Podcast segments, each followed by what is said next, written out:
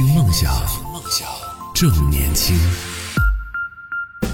这里是动听二十四小时的听梦想 FM，我是亮梁老师啊。各位都到家了吗？或者大家都吃饭了吗？今天晚上吃的什么呢？我到现在还没有吃饭。其实每个周一都是有好好安排，就是早上早点去，然后呢干很多事情，因为一周开始嘛，上周没做完的，这周打算开始做的事情有一二三四五六，然后到中午的时候呢，往往就是处于什么状态呢？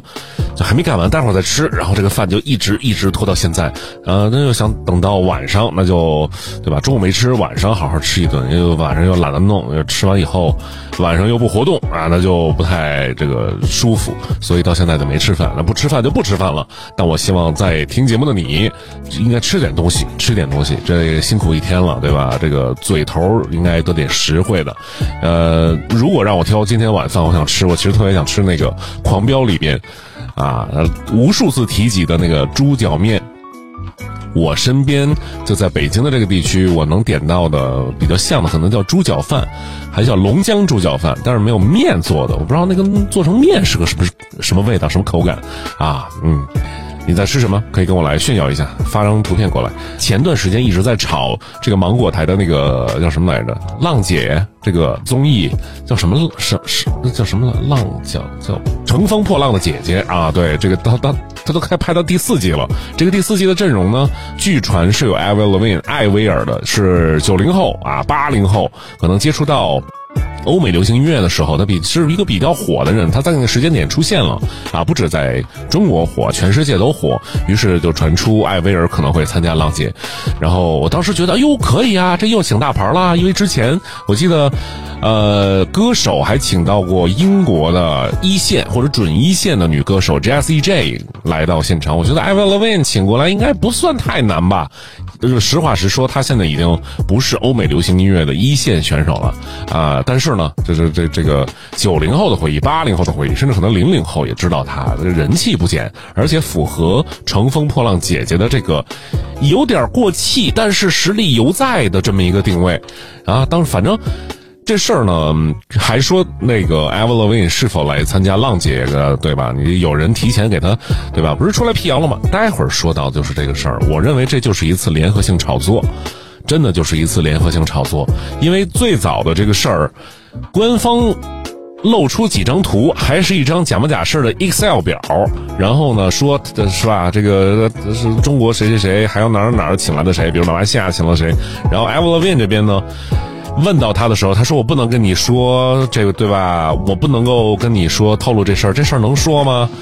啊，然后突然说：“我否认参加这个事儿，早干嘛去了，对吧？我而且我甚至我有很多种猜测，一种猜测就是，只是猜测啊，就是宣传方甚至已经跟 Evelyn 那边已经打好招呼了，到时候有人问你，你就装不知道，你也别说不去，也别说去，你就说不知道，也可能在这个期间呢。”呃，经纪团队是在谈这个事儿，最后呢敲定还没有，但是呢谈的已经差不多了，所以也没法说确定我来不来，因为一对外放出，这就是一个那个一个确定的事情了，你要做宣发了。但是呢，他最后没定，呃，这个活话都说死了。我另外一种猜测就是，这个比较邪恶阴谋论了啊，就是给你一笔钱，哎，你就配合我宣传就行，你都不用来，你不愿意来是吧？你你不用来。啊，然后那个到时候说有什么事儿的话，你就装傻就行了啊。当然，我觉得这也不太可能，因为我认为这个现在新闻没有不透风的墙。这团队里边，但凡有一个人嘴快点的话，就漏给比如 TMZ 或者什么地方。啊，老观众都习惯了。其实。热度炒起来，这是一个能理解的事情啊。这个一个综艺，它连续做到第几季，好像就有点都会有点疲软。我们一般看那个什么传记，或者说什么小说啊，什么连载体的东西，一般都是第一部会让人非常惊讶、惊艳啊，然后觉得要看续集，然后续的后边吧。好一点的第二部会让你觉得，嗯，虽然不如第一部，但也是延续了这个故事，差强人意，但也不错。很少有说这个这个小说或者这个第十五部写的特别好，对吧？不存在。也就是说，最开始这个综艺或者说一项文艺作品出现的时候，他他是有他的创作的冲动的。这个冲动，他的动机出现以后，一个是观众受众已经习惯了他的套路了，另外一个就是他后边呢，你怎么看怎么都像是他是凑数弄出来的。所以第四季、第五季、第六季，我觉得就没有什么人看了。虽然就现在的这个媒体娱乐方式早已变化，对吧？大家都已经不再关注电视台或者电视方面露出的这些。艺人信息，我们都在抖音上就知道那些明星了，对吧？流量已经变现了，所以现在应该有大批的艺人唱歌的、演戏的，都处于那种，你说他过气吧，他不承认，但是确实现在没什么人，太多人照顾到他，然后实力呢确实也在，这样的人我觉得应该，对吧？比比皆是，啊，后来好像还出了一个披荆斩棘的哥哥，我更没看过那个了。我第一季看这个浪姐的时候，也是关注到几个。哎，也挺挺有话题度的人，后来就不怎么看了。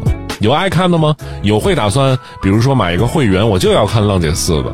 说真的，如果他真的把艾 v 文请来，哎，我没准儿，我没准儿想看看。我想，因为已经很久没有看过艾 v 文的真实现场了，而且每次看这个，我到现在有的时候都会在 B 站啊或者相关的平台会搜当年 Jessie J 结石姐在歌手上教众位。对吧？这个众位就是其他歌手，就是学做人的那个场面，那舞台确实稳，而且不降 key 的唱，然后舞台舞就是台风那个魅力，那歌曲的难度，说实话，我相信他只是用了七成的力，但唱的已经非常不错了。对，所以我还还期待着能够有很棒的欧美流行艺人到中国的综艺里边展现自己，这也。从一种层面上啊，这也是国与国之间、人民与人民的之间娱乐方面的一种交流，对吧？我们的，对吧？我们的明星有的时候要去参加人家的，呃，比如说电影节啊，这节那节，为什么人家不能来咱们这儿呢？对吧？虽然可能这个节目啊，历史上可能会有一些没有人的高级，人可能都第多少季了，但是但是总有个开始嘛，对吧？所以。对吧？还有人在说 Jessie J 当年来了，是当年来了。当年来了以后，那季我真的就花会员一直看，因为还期待着 Jessie J 能唱很多他的歌曲，包括 Bang Bang，包括他唱那个 Press，哎，没有唱 Pressed Egg，唱的是 Domino 那首歌，穿的是一身黑白的亮片的衣服，我印象极为深刻。说到唱功，我昨天晚上的时候，我重新那个。叫回味了一遍，重新看了一遍一个歌舞电影、音乐电影，叫做《马戏之王》The Greatest Show，是由金刚狼的那位演员啊，休杰克曼，还有啊，一想那人名我老说成埃隆马斯克，不是那个叫 Jack Efron，扎克艾弗隆，对他他们演的一个电影叫做《马戏之王》。当年这个电影上映的时候，我由于我对这样的电影我其实不太有好感，我不太爱看，于是就错过了。现在想想让我追悔莫及啊！因为它的舞台呈现效果，它那个 show 的那种色彩以及整个画面的灵动，尤其应该在电影院的那种音响环境下听一听它的原声音乐。它的原声音乐我到现就是每一首都好听，而且还不太像是那种特别水的。那个音乐电影，你听完了以后，发现那歌都差不太多。这个电影它每一首曲子给我印象都极为深刻。另外呢，如果你喜欢这部电影，也要找这部电影的原声呢，它有两个版本，一个是。就是电影里边真实他唱的那个，就是有演员唱的那个版本，还有一个呢是后来的若干位欧美流行艺人就歌手他们翻唱的一个版本。这两个版本都是这个电影的原声带。这个电影的剧情本身不难，就是没有那么复杂，就是一个金羊毛的故事。一个人要完成一个梦想理想，然后要组建一个团队。这个团队里边的人呢，跟他是有互补的。然后这个事情当然没有那么轻易能完成，但是还是达达成了，是一个很美好的一个有关于梦想、理想，啊，有关于爱情、有关于友情的这么一个故事。呃，同时在看完这部《马戏之王》之后，我也有打算要不要集中看一下口碑不错、评价很好，另外我也没有看过、错过的音乐电影。比如，如果我要马上补的话，我想补一下，呃，也是有休杰克曼，还有海安妮海瑟薇的那部叫《呃悲惨世界》。当年这部电影获奖，怎么是个音乐片儿？不太爱看音乐片，老觉得音乐电影的这个逻辑啊相对简单，它只是为了唱而唱。有很多时候俩人正说话呢，就呃就突然就唱起了歌，对吧？你很难理解，就就就就，然后你就觉得哎呦怎么就唱起来了？然后唱着唱着俩人乐了，然后你就觉得哎这有点尬。但现在看到一些好的音乐的。电影制作，你会觉得这就是一种歌剧的，是怎么叫做歌剧的电影化呈现？它会让你觉得，虽然虽然它会有点怪，但是你把它理解成为一个舞台剧的，叫做电影版就好了。它是有它的仪式性的、仪式感的，就哎，就克服这一点啊。音乐电影还有很多精品的，呃，我还看过什么？我想想啊，比如像《汉密尔顿》，那是真正的舞台剧，还真没出过。呃，这个电影版《汉密尔顿》很好看，它里面的唱腔，其实这是一个美国国父他建立国家的这这这这奠基的这么一个故事。这当然了，故事原型都是白人。